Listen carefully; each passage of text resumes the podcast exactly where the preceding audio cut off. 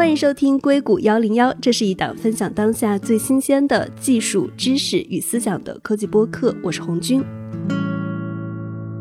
那这里是我们直播电商的下半场。在上一期的节目中，我们聊了直播电商在美国为什么做不起来。其实说到直播电商，既有直播电商的平台，也有在直播电商上卖货的卖家。那我注意到最近中国的公司也开始在美国大力去推直播电商，比如说像平台类的公司有 TikTok，还有中国的快时尚品牌深印，以及北美华人的生鲜品牌味，他们开始尝试用直播电商的方式卖货。于是我产生了这样一个问题：会不会美国的直播电商是被中国的公司给卷起来的呢？那在这期节目录制的时候呢，我还处在一个感冒的状态中，所以大家全程可能都得忍受我比较厚重的鼻音。另外，我们的嘉宾也算是硅谷一零一节目中语速非常快的一位，所以我建议大家不要调倍速。跟我们在一起的嘉宾是昭黎科技的创始人张天佳。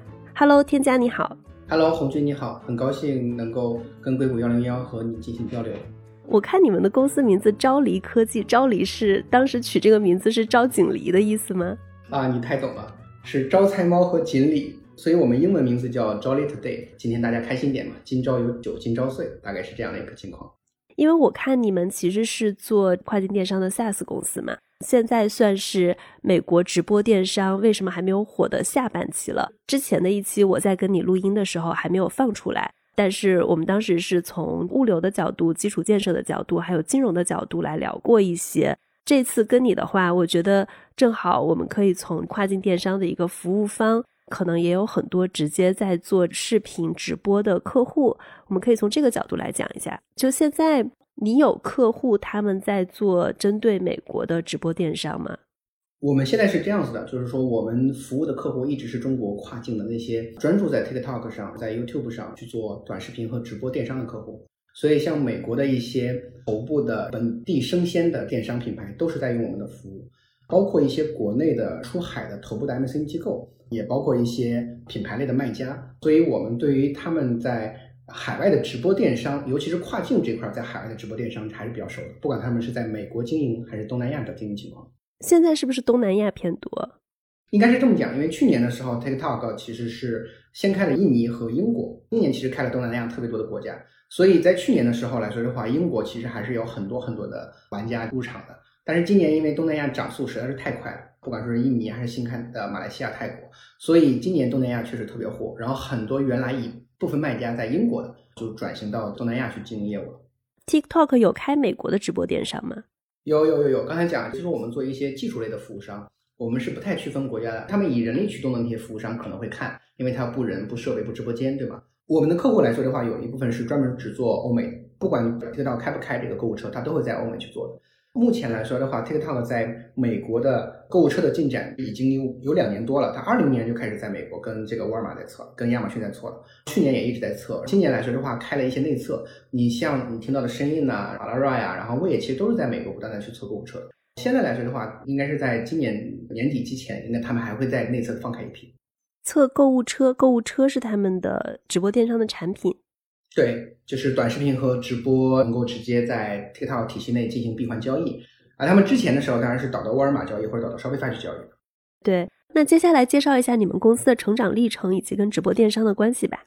我们公司其实是一九年成立的，最刚开始的时候想做视频电商平台。我刚开始想做的事情就跟 Whatnot 啊、Pop Shop Lives 差不多的，当时想做的是一个打造的独立的一个平台，它是基于算法驱动的视频电商平台，把短视频中草和直播都做上去。但是我上线之后发现这个事情非常复杂。直播电商平台或者视频电商平台，它比一般的电商平台多了一层。你既要做平台的建设，你还要做商品的建设、商品的供给，把商品拉上来，把卖家拉上来，让商品其实是商家要很习惯在你这里面去入驻、去服务你的客户，还要再做内容供给，主播要把达人啊，然后要把那些能做短视频的这些人都拉上来。所以你在第一天做平台，你就比一般的平台多了一件在内容供给上的这个建设，其实比较复杂。第二个事情呢，之后我们上线一段时间拿了数据之后，我发现单纯的直播电商平台或视频电商平台，你的获客成本、商业收益之间的概率是很大的。就是你的 LTV 和 CAC 是不太容易算得平的。它最好的方式是在大的一个社交或内容平台里边做商业化的补充，因为它需要极多的数据、极多的品才能喂好一个正向的模型。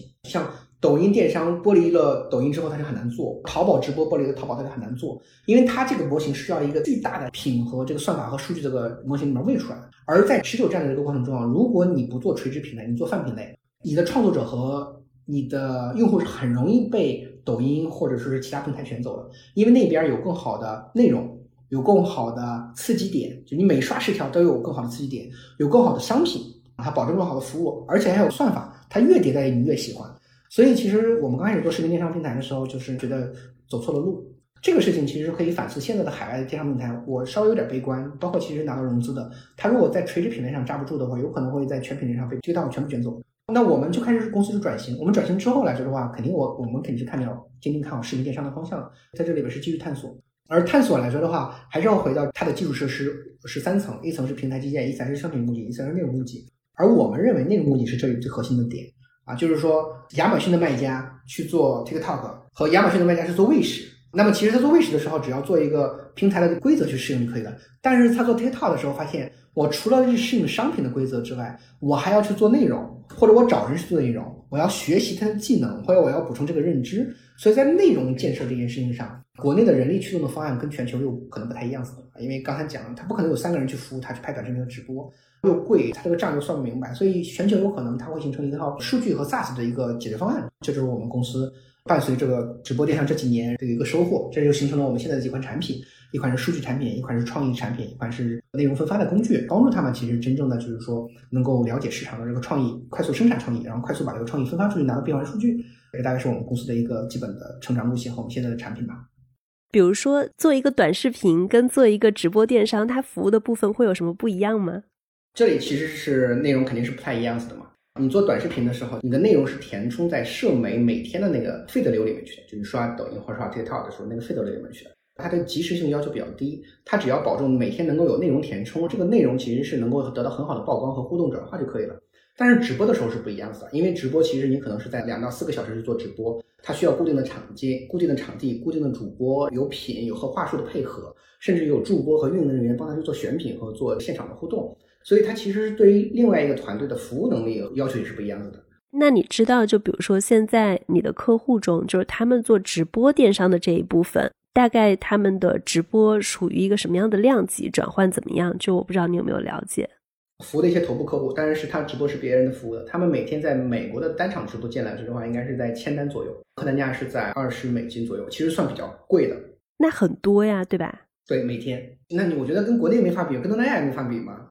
因为我们上一期聊到了，我们看到 Facebook 首页上它那个直播的流量才五百多，亚马逊也很难超过一千，这是它的一个观看人数的流量哦，但是实时瞬间流量啊。就如果你说在这个基础上，他每天能成交上千单的话，我觉得这确实是一个不小的量级了。对，因为我做久了，我觉得这个量太小了，没有达到我们的预期。我相信这个也没有达到官方的预期，因为这毕竟是头部客户嘛。那你想再往下去走的话，中长尾来说的话，肯定达不到这个量嘛。所以从我们所有人，包括您来看来的话，这个行业其实没有到达非常不错的一个单个客户每天几十万、几万单的这个金额，我觉得还是差很远。对，所以从你的角度接触的这些客户来看。你怎么看美国的直播电商？它为什么没有做起来？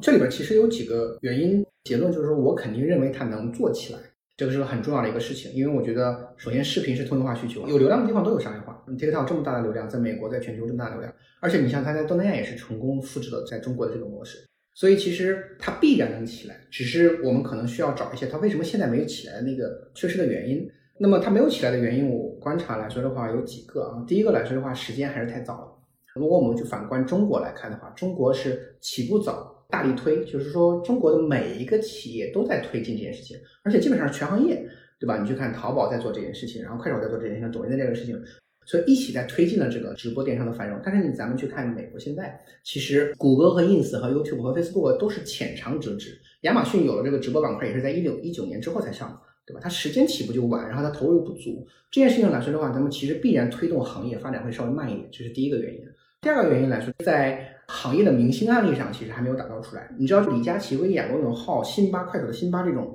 对于行业是造富效应和明星效应，它会激励行业、激励平台、激励更多的创作者进入这个市场，包括激励更多的投资机构进入这个市场，补充这个生态。那么，在这个事情来说的话，行业也没有明星的案例。这样子来说的话，没有明星案例，其实大家相当于都在水下玩。也很难成为一个正规军再去做的。所以这个我觉得也是一个它没有起来的原因。还有一个很重要的原因是，投资机构和创业机构现在还是比较少的，能数得上来的拿到融资的这个直播电商平台其实比较少，而且大部分都是平台类的。你再去看工具类的、SaaS 类的，帮助卖家去做代运营、代播、代拍的这种公司，MCN 机构专注做带货的公司，专门帮客户做选品的公司还是太少太少。所以几个原因来说的话，时间早，推进力度有点弱，没有明星案例，生态不是特别健全。当然，我觉得根上来说的话，中美还是不太一样子的。所以美国应该整体会比中国要稍微再慢一点。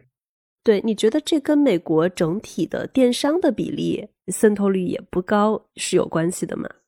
我个人觉得跟电商渗透率不高是没有任何关系的。你想，当一六一七一八年的时候，然后我们都觉得其实国内电商都已经玩差不多了，但是随着这两年发展，还是有拼多多电商、抖音电商、快手电商，每个基本上是万亿规模左右的这个体量，大体量新的玩法，它不是存量博弈，它其实反而会给市场带来新的增量。它会把渗透率进一步打高，就像我们去观察拼多多，对吧？它通过社交电商、通过团长、通过社群，激发了新的需求。抖音电商它通过算法这个事情，找到了相同的人群，激发了兴趣。我的意思是，它跟渗透率没有关系，反而还是基础的玩法你没有打透。你觉得中国直播电商火起来的主要原因是什么？几个点，就是说，其实一六年蘑菇街就开始做直播了，一六年的时候淘宝也开始在做，所以你看时间它就很早。一八年的六月份的时候，快手已经开始推自己的小店了。一八年的十二月份的时候，抖音开始做自己的购物车。从大平台来说的话，它做的就早。第二个来说的话，淘宝对于视频化这件事情是它的战略要定，它投入了很大的资源去做这个事情。所以它推动商家不断的要去接受视频化，比如说你的详情页里边要去挂一个视频，你要去做种草，你还要在站内去做直播，我就会给你的 listing 更好的权重，这样子去倒逼原先的通过就是做排名的那些卖家进一步的去拥抱视频。你看这是淘宝的在推。快手和抖音其实也是有很重要的商业化诉求。快手因为把商业化放在了直播，直播的很重要的商业化的一部分，除了打赏之外，它其实就是电商。所以其实你看，所有的国内的机构来说的话，很核心的原因就是，首先视频的基础的渗透率到了，同时各大平台不遗余力的去砸各种资源，砸的资源的过程中来说的话，成长出来刚才我们提到的快手的辛巴呀，淘宝的李佳琦、薇娅，抖音后来有罗永浩进来，各种各样的这个头部进来，其实是有造福效应的。大家会趋同，大家会学习，然后大家觉得这是一个成熟的模式，那我就去做就可以了。所以这样子来说的话，生态会进入一个繁荣期。那繁荣期的过程中来说的话，投资机构会更多的创业机构会进来，它会进行一个，你就像为什么现在达人是机构化的，更多的达人被更多的机构呃更少的机构去签约掉了，他们就会提供更好的直播、更好的短视频、更好的选品，交付了更好的商品履约。所以你看，从大机构到生态，到这些创作者，到这些服务商都在去拱这个资源，那么自然而然，我觉得这个事情是很成的。而且这里边很重要的一个题，其实中国最早期的时候是不缺商品供给的。我可能点一个，就是商品供给这个事情，就是说第一天来说的话，淘宝就有卖家啊，淘宝就有货。第一天来说的话，淘宝的货就对接给了抖音和快手，就是你抖音上和快手上所有的卖家，你就可以直接卖淘宝的货。你看这个事情来说的话，其实是说天然大家就是互通，把这个生态很早期的时候就容易把商品供给、内容供给和平台的一些基础设施都完善掉，所以它就比较容易发展起来。核心上可能是不是跟整个中国电商传统的，比如说大家在淘宝上以前，如果你想要推广自己的卖的页面的话，你可能得通过淘宝的那个搜索排序来去给自己导流。但是当一个大的平台它决定在直播上给你很多流量的时候，我相信很多商家他都是会做这件事情。从这个角度上来看，那是不是说，如果美国直播电商要火，得看亚马逊愿意下多大的决心做这件事情？或者说，Facebook、YouTube 下多大的决心做这件事情，再或者说是 TikTok，它进来把这滩水给搅活了。我觉得这个观点其实挺好。大的平台愿意决心做一个事情，其实对于行业是有很重要的推动作用的。就像 Facebook 在 VR 上的投入，其实还是推动了 VR 在这件事情的不断的前进。在一些重要的决策上来说的话，大的公司嗯投入是肯定是会有一些推动性效果的。那我们再说亚马逊，亚马逊这家公司，你知道它一直对各种流量玩法，它其实不太感冒的。咱们去观察历史上的这个什么情况，它的核心的理念就是，如果是尤其是在电商上，围绕着消费者多快好省。你多快好省了之后呢，它自然而然来说的话，它可能会成为最终的成交的承载的地方。它确实不需要去做一些太多上的流量上的这个。你看它上了直播之后，从一九年到现在，它也没有多少量，对吧？很多原先帮助卖家去做直播的，现在也不太做了，因为发现其实是平台不太给什么新的流量。所以亚马逊进入会推动，但是我个人认为亚马逊在这个节奏上会比较慢的。Facebook 和 Instagram 应该是在接下来来说的话，面临 TikTok 的竞争上，会在这块上会加大投入的。而我自己相对比较看好的啊，TikTok TikTok 可能像那个鲨鱼，你像它进来了之后，Instagram 就很紧张，它要改成一些算法分发的这个节奏上，TikTok、YouTube 也很紧张，Facebook 更紧张。鲨鱼的这个效应来说的话，会激发 Instagram 和 Facebook 和 YouTube 在这上面更多的投入。而且现在来说的话，TikTok 在东南亚其实已经证明了直播电商这个事情还是跑通的。美国一直在打磨，美国一旦打磨好了之后来说的话，关键是 TikTok 在这件事情上投入了很多的资源。它不像 Facebook 和 Instagram 只一个功能一个部门。这件事情上来说的话，直播电商平台的基建是首先平台要有基建，其次来说的话，你还有商品供给，还有内容供给。啊，亚马逊只有商品供给的，Facebook 和 Instagram 没有商品供给的。那么没有商品供给会造成一个什么情况呢？比如说我现在是一个 Facebook、Instagram 的一个主播，我今天想卖货，货是不在我手里，货在商家手里的。在美国物流这么复杂，人和货之间又分离的这个情况来说的话，如果你不能很好的去把这个服务给它做好来的话，达人会很痛苦。我今天播五个品，明天播十个品，然后逆向我还要给你返回，我是到你的海外仓去播吗？所以这个事情来说的话，我觉得 TikTok 有可能会是直播电商的起点。它除了鲨鱼效应之外，鲶鱼效应之外，它可能还是起点，因为它是真正的去在做一些。内容供给和商品供给的全在自己的控制的范围内，更多的资源去把它们撮合的效率更高一点，这件事情他们是有所投入的。刚刚聊到了平台的角度，还有一个我们说直播电商核心还是电商能在直播电商上卖的货是什么呢？我们可以看早期的一些国内的案例，包括一些美国现在成名的案例。早期的来说的话，淘宝上你知道去年的五千亿，在前年的时候两三千亿的时候，你知道淘宝的一半的占比是在珠宝玉石。你知道中国其实是视频电商平台唯一起来几个平台，就是微拍堂啊、对庄这一类的，就是围绕着珠宝、玉石、文玩字画这一类的。所以说，你看这种品类的，在原先的电商平台里，它就是很难获得流量。你一个玉石，每一个 SKU，难道你让商家每个都给他拍一个图片，对吧？他拍完一个图片，他没法重复去卖的，因为每个商品是不一样的。所以这些品类原先在这种主流电商平台很难获得流量。而且它其实非标类的，它很容易带入解说、带入讲解，然后带入教程，这这种品类就是很容易很火。所以从这个品类上来说的话，你再包括快手，快手早期的时候，其实那些卖家并不是淘宝那些卖家，它其实淘宝有一部分中长尾的卖家，加上有一部分持续不在淘宝上卖货的那些档口，杭州的四季青啊，临沂的小批发商城啊，义乌的小批发商城啊。是很多档口的人，然后天天在快手上去做一些批发零售的事情。档口人他本身他不在淘宝上开店，他每天就是开直播，或者是讲这个产品讲那个产品，然后拍这个自己的生产线。所以你看，其实是每个平台早期的时候，它都是有一些更容易或者更适合直播电商的品类起来的。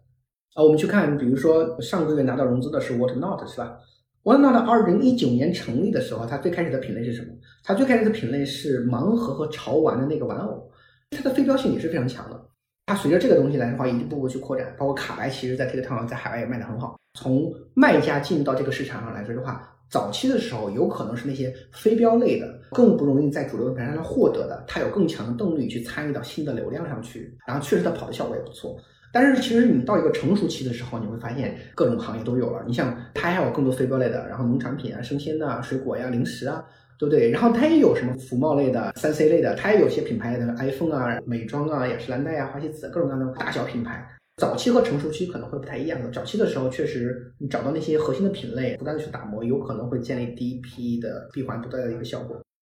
对你刚提到第一批是珠宝玉石，我想了一下，这个场景确实很合理啊。它其实是需要一个强推销的场景，告诉你，哎，这个珠宝这个玉为什么好。但是我是在想，不管是早期还是到了中后期，我们来看直播电商，就像你刚刚提到的，有一些，比如说像东莞的货，他们都不进入到其他的分发渠道，直接在电商上就卖了。我是在想，如果真的美国或者英国要做一个直播电商的话，他们具不具备一些这样的品类？因为他们不是生产制造的大国，这边的消费者他比较相信于品牌的商品，有品质的商品。或者是一些更加标准化的商品，你这个说的好，就是这个跟供应链的能力是有关系的。中国的供应链来说的话，其实是足够全，覆盖的也足够好。但是在供应链里面来说的话，又分成一些标准品的供应链，或者是农副产品的供应链。所以从 TikTok、国内抖音来说的话，美国本土或者说是英国这种市场来说的话，本土一些农副产品还是会在线上进行营销的，尤其是杂货铺的营销。就像刚才提到了，在美国其实也有杂货铺的，比如说 We，他给的这一类的，它其实还是会适合在当地去卖的。那那部分能力来说的话，他自己本身他就有货和有一部分的供应链的能力，其实挺适合在抖音和 TikTok 这种直播平台上卖的。Facebook，我不知道你看不看那种吃播啊，就是卖一个火锅粉，卖一个这个什么东西。其实农产品和零食类的，是卖的很好很好的。除非像 We 这种自己有配送能力的，不然生鲜电商就现在以美国的物流，我觉得太难了。反而是华人的公司做的特别好。对我刚才只是想举，就是说它其实是在每个国家可能还会有类似这种品类或类似这种它更适合本土的、更非标一点的，然后更适合视频的方式去建的，这是当地会有的供应链去能力去承接的。那还有一部分供应链的能力，就像您刚才提到了，有一些很欧美的消费者对于通用的品牌、通用的产品来说的话，他喜欢是好品牌、好品质。那么其实可能就要求国内的，比如说严选的供应链的出出海，或者是国内的一些非常好的品牌的这个东西去出海，才能真正的在直播上起到一种很好的这个效果。所以玩法极有可能跟国内会不太一样子的，但是视频的转化率还是很高的。刚刚我们在提到平台跟电商的时候，我注意到亚马逊它是一家电商公司，Facebook 跟 Instagram 它其实算是社交平台，TikTok 也是社交平台嘛。我不知道在国内，就比如说淘宝跟 TikTok 跟快手这样子的相比，就是电商跟短视频的赛道相比，哪一边的做直播电商会更有戏？在美国你怎么看？这个在国内的数据，我们就看去年二零二一年，二零二一年来说的话，抖音的披露出来大概是八千亿到一万亿人民币嘛，快手的财报披露出来是六千八百亿人民币嘛，啊，这是两个社交平台。淘宝的直播电商的这个 GMV 的交易量是五千亿人民币。所以你会发现，其实是社交平台给予了更高的 GMV，尤其是两个加起来，就是用户逛淘宝来说的话，主动搜索和类似亚马逊这种主动式的这个交易还是更多的。所以短视频和直播在它里边来说的话，占比已经很高。但是你知道，淘宝七八万亿的这个 GMV，其实这五千亿，我觉得只占到了百分之八到十吧。确实是在国内来说的话，社交平台和内容平台的占比量会更高。这个事情是很正常的，就像淘宝也要从抖音和字节和快手去买流量，所以其实来说的话，就是在内容平台上来说的话，如果内容平台还能够直接做落地的承接交易，这件事情其实是很顺滑的。对于很多卖家，为什么吸引力在？是因为我既可以在那里去做 listing，又可以既的可以在那里做效果，又可以在这里做 branding，还能在这里去积粉。所以其实对于很希望品效合一的。大型的卖家来说的话，社交平台如果能有电商的基础设施，其实是挺好的一件事情。这件事情在海外是不是通呢？我不确定，因为海外的公司其实你想这么多年，Facebook 也没有完建自己的电商的完整的闭环啊。这刚开始都是给 Shopify 去导流，对不对？Instagram 其实也是对接外面的这个东西。到现在 Facebook 直播卖货流都特别痛苦，因为你知道，就是在 Facebook 有很多人做直播的时候，都是要通过评论或者私信告诉他。我下哪个单子，你给我发哪个货？你知道，这很多在 Facebook 做直播的人，卖家都很痛苦，是因为他没有办法用 ERP 去管理。啊，现在可以了，在 Instagram 上，他做直播或者他自己有商品挂出来的时候，他是有一个商品页面的，但是完成支付特别痛苦。这些东西就是海外这个平台来说的话，在更电商化、更闭环化、更把支付都纳入进来的话，他们大公司都有自己的情节，好像不太愿意碰这个事情。而只有 TikTok 是在这件事情上不遗余力，就是你商品，我既要对接第三方，Shopify、亚马逊、虾皮，我还要对接自己的小店，既要对接 ERP 软件，我还要做这个呃，还要做各种各样的支付。从结果上来说的话，我认可 TikTok 这种更闭环的方式，能够给商家、能够给创作者、能够给用户带来更好的体验。但是在欧美这种更开放的环境上来说的话，啊，这种封闭态是否适合，我不太确定。对我注意到你刚刚有提到 TikTok，它。之前是在英国跟东南亚市场，它都有在做这种直播跟短视频，但是因为东南亚市场它的数据涨得太快了，其实它是有很快把英国的那部分精力转移到东南亚市场的。这看似跟我们的话题不相关，但是它可能是一个对分析美国直播电商非常有借鉴意义的案例。为什么在英国没做起来，但是在东南亚就势如破竹？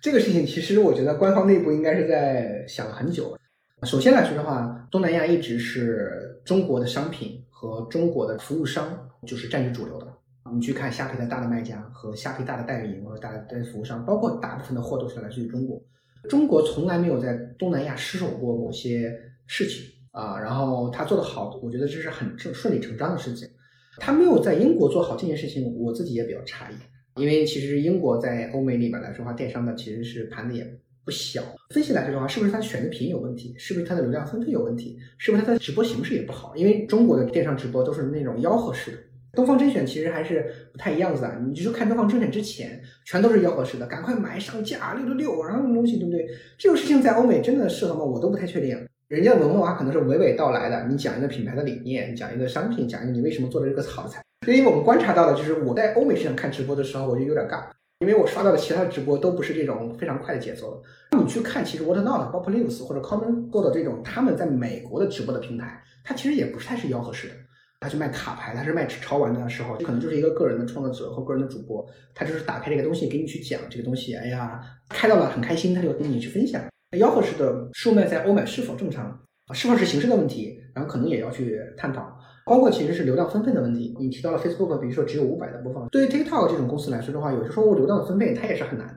比如说它这个一五百个流量给商业化的部门，它就能卖出五百美金；它要给电商部门，可能卖不出五百美金，只能卖二十美金。那么就你想做电商的那组团队和那个人来说的话，就要跟公司去整个申请，说你是变相的把另外一部分预算拿过来了，然后补贴到。那补贴之后如果没有好的效果，那么其实是有可能会进一步降低这个流算法在这里的分配。所以我觉得可能是各种原因都有吧，就比如说直播的形式，包括选的品，包括海外当地的用户的消费习惯也没有起来。另外一个英国比较痛苦啊，你知道英国的时间是要中国团队啊凌晨两点到八点吧，就是如果你播六个小时的话。凌晨两点到八点是英国的几点？晚上？晚上的好像是八点到十二点这种，就是英国的晚上的时间是中国的凌晨时间。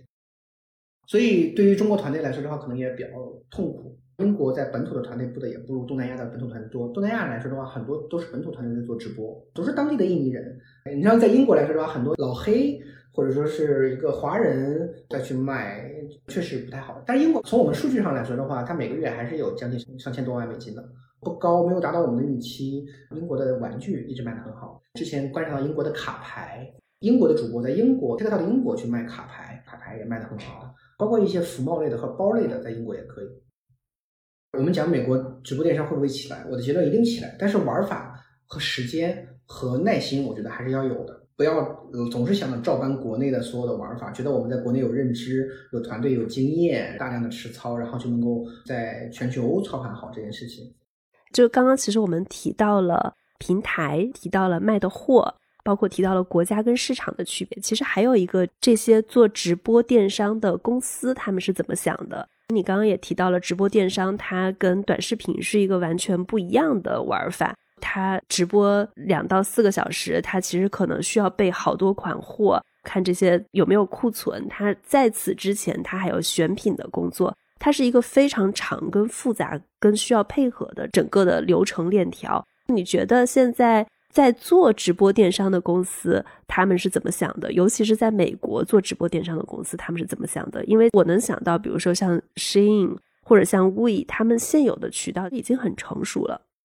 我们先抛开现在的转化的问题啊，从大公司来说的话，TikTok 是兵家必争之地。就像你一九年去看抖音，然后你觉得抖音哎一年好像卖个几百亿，不足以什么规模嘛，不要去进嘛。但是你二零二二年再去做的时候，发现人家已经八千亿了，后悔为什么没早点做？一件事情是确定要做的时候，你越早投入，你的收获和积累东西就会越多嘛。对于大公司，你像刚才你问的这些头部公司，我认为现在都是不遗余力在 TikTok 上去做的，只不过他们会有所重点，就像深影其做直播，可能如果一直是 ROI 是以一般的水平来说的话，他可能会把更多的资源放在红人种草、品牌营销和投放预算上去。所以你到现在仍然能看到他利用大量的红人，包括不管是自己 UGC 的还是找别人的红人直接找的那种方式，去大量的内容覆盖。对于所有的大平台来说的话，这是兵家必争之地，他一定要去做。官方跟这种大的公司都会有很好的合作，最新的产品、最好的玩法、最好的东西都希望它能够试。大公司的投入还是在的，并不是因为我们在 Instagram 或者在 Pinterest、在 YouTube 上做的很好了，我们就不会忽视 TikTok 的流量，他们不会的。大公司不会这么来去做。再小一点的这个创业性公司来说的话，我觉得是有点像围城的感觉。已经进场的呢，有一些人他会比较痛苦，就像您刚才说的，做英国的有一部分会比较痛苦，做美国的也会比较痛苦，因为他并没有达到自己想要的像国内一样的 GMV 的成长的预期，包括其实 ROI 的这个收入的预期。在外边的，就是像没有进场的人呢，他会觉得这个机会太大了，哎呀，他就是二零一九年的抖音啊，我怎么还不做啊？赶快来做，还是怕错过流量的一个 formal 的思维。就像我的根深蒂固的理念就是一样子的，我认为它必然会起，只是时间和玩法上它是不太一样子的。虽然在场的有一部分比较痛苦的，但是在外面呢，其实它是有一大量的人要进来的。在场的人他又要分了，比如说他要分成在东南亚的人和在欧美的人，他就特别痛苦。他在每天在想是选品的问题，还是主播的问题，还是直播间的问题，还是平台流量的问题。他有很多很多的问题。一个东西不好的时候，你很难去追踪到底哪个点上的问题嘛。在东南亚来说，他就天天眼馋东南亚。哎，这个美妆今天爆了几万单，这个卖了几百万美金。市场除了它围城状态，它又是割裂状态。但好在来说的话，市场还是有一些案例出来的，有一些在欧美的短视频的爆款案例。你像美国有些短视频能到上亿的播放，就一个短视频在上亿的播放，就会给很多人带来很多的信心。哦，原来一个卖货的短视频可以上亿播放，这么多的用户在玩玩 to buy，那其实还是有机会的。我觉得应该是用户在需求在一些点状的成功的案例在，但是如果把点状的成功案例变成一个真正所有人都认可的一个成规模的一个范式和体系来说的话，可能还是需要一段时间。你刚刚提到的大公司投入，其实我了解到的都是中国的大公司。你觉得美国的大公司有投入吗？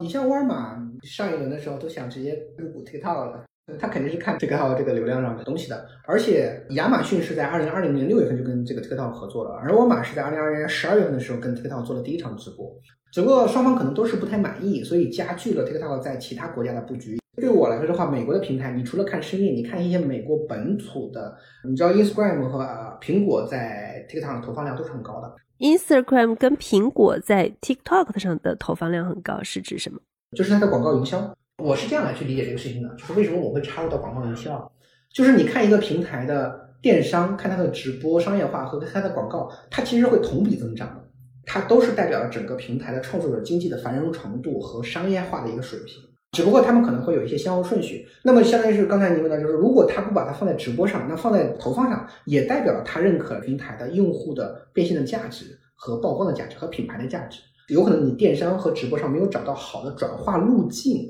并不是说这个用户和这个价值不存在。你觉得，比如说在美国做直播电商的转换，跟直接做一个短视频的转换，现在从效果来看，哪个更好？从去年来说的话，基本上都是八九成都是靠直播吧。但是东南亚目前来说的话，有一些国家短视频的占比已经占一半儿，一个带货占整个 GMV 的已经占一半了。成熟期像国内来说的话，短视频其实会比直播要弱的，短视频可能是二，直播是九，因为直播可能配合了很多的投放再去的。那在美国这个市场来说的话，我的建议应该是短视频先走，然后直播再行。为什么呢？是因为你现在会遇到很多的问题，比如说用户到底喜不喜欢某个品？知道一场直播你给他灌一千人。到底有多少人去买？你这个数据迭代速度太慢了，对吧？它对于你整个养成这个市场刷新用户的这个习惯都是不一样子的。但是如果你给一个短视频一亿播放，一个短视频五千万播放，那其实你会发现几千个短视频，你就把整个所有的用户的心智都教育好了，告诉他说这个是平台是拥有不错的内容，也有不错的品，然后他还可以能直接购买。所以从我的建议上来说的话，应该是短视频应该要花一定的精力来去投入的啊。这个投入包括官方去投入，包括官方鼓励创作去做投入，配合一定的直播的转化。直播这个事情来说的话，你想又要打直播间，又要配场播，又要配灯光，现场去把屏给它寄过去，时候是非常复杂的，非常磨人的。就是你连续播一个月直播如果不出单，和你连续拍一个月短视频不出单，你想想哪个事情更折磨？肯定是直播更折磨。我本来期望它应该跟国内类似，你看国内来说的话，抖音是在一八年开始做电商的时候，它其实刚开始只做短视频的，它后面的时候才推直播的。所以其实我本来期望是在全球都应该是短视频优先，直播之后的。但是官方来说的话，在之前是先推的直播，这两年才是慢慢推的这个短视频，然后这个放开的。有一个数据它是这样子的，你知道，就是我们以 Shopify 的卖家为例啊，Shopify 的卖家是一百八十一万的将近活跃的店铺数量。这些卖家里边来说，有 Facebook 的账户呢是九十多万，有 Instagram 账户呢也是九十多万，啊，相当于是一个 Shopify 的卖家在 Facebook 和 Instagram 上营销的是有百分之五十的卖家会这样子来去做的。Pinterest 和 Twitter 都是二十多万，也就是说至少有百分之十几卖家是在 Twitter 和 Pinterest 上营销的。但是你知道 TikTok 有多少吗？在 Shopify 上的这个卖家的占比是七万多，不到八万，是百分之四点几。我觉得 TikTok 这么大的体量，它在美国的日活其实是跟 Facebook、Pinterest 的不差太多的，但是它在卖家的渗透里边不高。我觉得还是很多卖家还没有意识到有能力。去在 TikTok 上去做短视频和直播，因为这件事情对于很多卖家来说的话，或者对很多创作者来说的话，它其实是新的能力建设。所以，为什么 Facebook Live 这些页面的首页推荐，我看它的流量就只有五百多？我觉得这个问题来说的话，其实因为涉及到很重要的一个就关于分发逻辑上的问题。因为为什么 Facebook 其实它首页推荐只有五百多，或者很多博主的直播流量不高啊？是因为第一个来说的话，刚才讲的就是平台可分配的流量是有限的，所以它尽量会给更有商业化的产品上去。所以你像 Facebook 的直播里边连商业化的产品都没有，那我分配给他来说的话，就是纯是做了东西了，所以他不会倾斜太多的这个新的流量给他的。第二个事情来说的话，很多平台像 Facebook 和 Instagram 核心的分发逻辑是社交关系分发，寻常博主是很难获得超额流量的。就是你有一百万的粉丝，你可能就是在一百万粉丝范围内去获得你的直播流量推荐啊，但是你在抖音、快手或者 TikTok 这种机制上是不一样子的。算法分发这件事情呢，是 TikTok 和海外社媒很重要的一个区别点。因为这样子，算法分发的越强，它就越容易去打造爆款和打造爆红的博主。所以它为什么对于很多新的创作者很有吸引力？那这个原因会牵扯到老的 Facebook 和 Instagram，它其实很难改。它一改了之后呢，它其实会弱化原来粉丝和博主之间的权重了。比如说我原来在 Facebook 上我有一百万粉丝，正常的分发关系，我就是能够向着一百万粉丝去做我的营销。现在因为你加了一个算法分发，你一定会占据我原来的分发的流量，所以你可能我的一百万粉丝就不如我原来一百万粉丝值钱了。这就是为什么在海外的时候，Instagram 和 YouTube 的很多博主不希望他们去做 YouTube Shorts，也不希望他们去做 Instagram 的 Reels，是因为这两个产品其实是变相把现在这些创作者平台的粉丝价值拉低了。对，而且你说到这个点，其实 TikTok 它的分发机制对创作者是非常不友好的。就不管我是一个新创作者，还是一个已经有粉丝的老创作者，这种平台给你流量，你就能做；不给你流量，说拿走就拿走。就它会让所有的人都没有安全感，对吧？对，它其实是这样的，它会让人更短视、更卷，给创作者压榨的更厉害。因为你原先你可以花一周做一个精美的内容，不断的去跟你粉丝建立联系，你现在。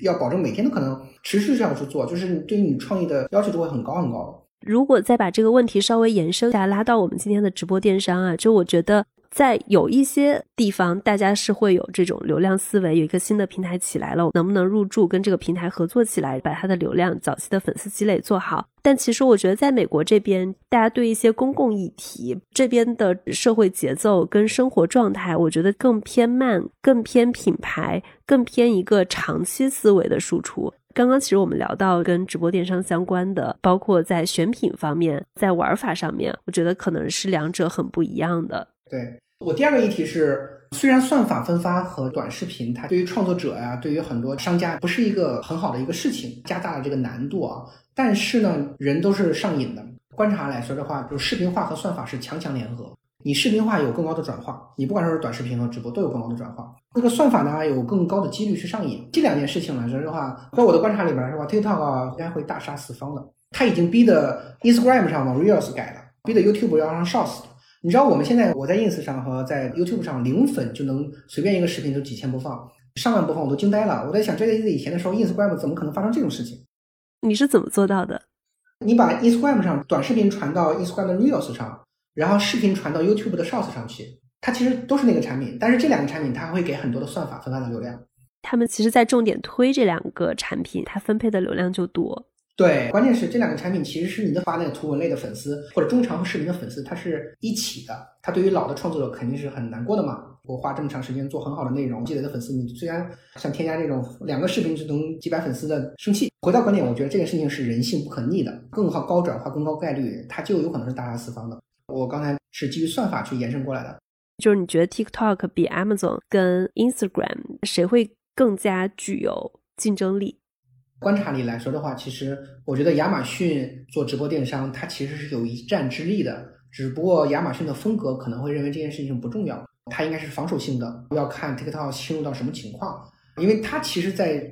基建上是无敌的，而且有强有力的商品供给率、选品的这个各种各样的东西。他如果想做，是很容易靠着自己的本身在商品供给和履约能力上的这个能力上，然后让更多的创作者去倾斜一部分流量，打造明星，给很多的创作者把这个生态养起来的。但是亚马逊，我感觉在这件事上不会做太多投入，因为跟它的文化不太符。而 TikTok 来说的话，因为刚才讲了，就是短视频加算法或视频化加算法，它是强强联合，它一定会有很强的侵入性。TikTok 现在它就是基本上每块它都自己做，你想它去跟亚马逊对接，亚马逊不鸟它。对吧？拿不到闭环数据，他就自己去建小店，转手找 Shopify，Shopify 开始一定的数据，对吧？TikTok 在这件事情上还是不遗余力的去建基建，打破商品供给，拿到更多的数据，不断的迭代自己的算法，而且不断的去扶持一些服务商，比如它有 TSP 的政策、TTC 的团长政策、滴滴的政策、直播间的政策，在补这个产业，拿很多的资金去补这个产业。所以从我们的观察来说的话，TikTok 在这件上面投入越多，而是本身它的底子就很强，它有可能会成为市场的起点，做得很好的。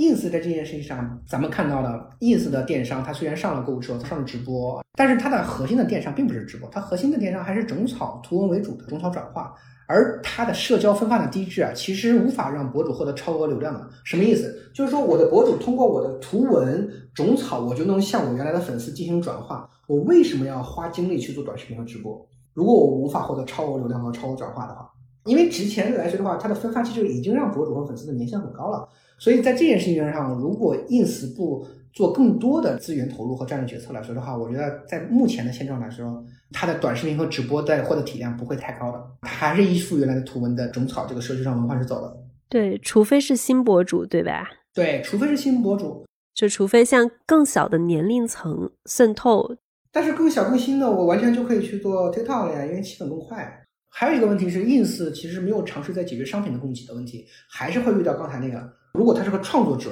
他现在来说的话手头是没有货的，他如何每天播不同的品，如何给他寄过去，如何做直播？按照这个理论来说，直播电商是不是很难个人博主来做的一个事情？就是我们其实把直播电商就应该直接对应到商家，它就不是一个个人能做的事情，而是它是商家在做。不会不会，在国内这块来说的话，它其实分成达人播和店播。达人播来说的话，就像交个朋友，他是专门的 MCN 机构。它其实是没有固定的店，它只是一个有很多达人，他每天其实是商品，商家是把品寄给他的，他有很好的选品团队去做这个事情，所以它市场将来在海外也会分成达人播和电播和卖家播的。然后达人播它是因为它是以创作者和内容为核心的那部分团队去做的，商品的履约是靠商家自己去解决的，而卖家那部分来说的话，是有一部分卖家他会自己去找主播来到我这儿来播，或者自己去培养主播，或者自己就上场来播的。所以在海外来说的话，跟国内达人播和电播都会有。但是可能这里有一个区别，是因为我认为海外呢，大部分的博主和卖家他都是以中小头部可能确实头部啊，但是中小的可能会特别多。这就是刚才提到为什么 Whatnot、Publius 和那个 Commerce Sword 它的很多都是个人小卖家，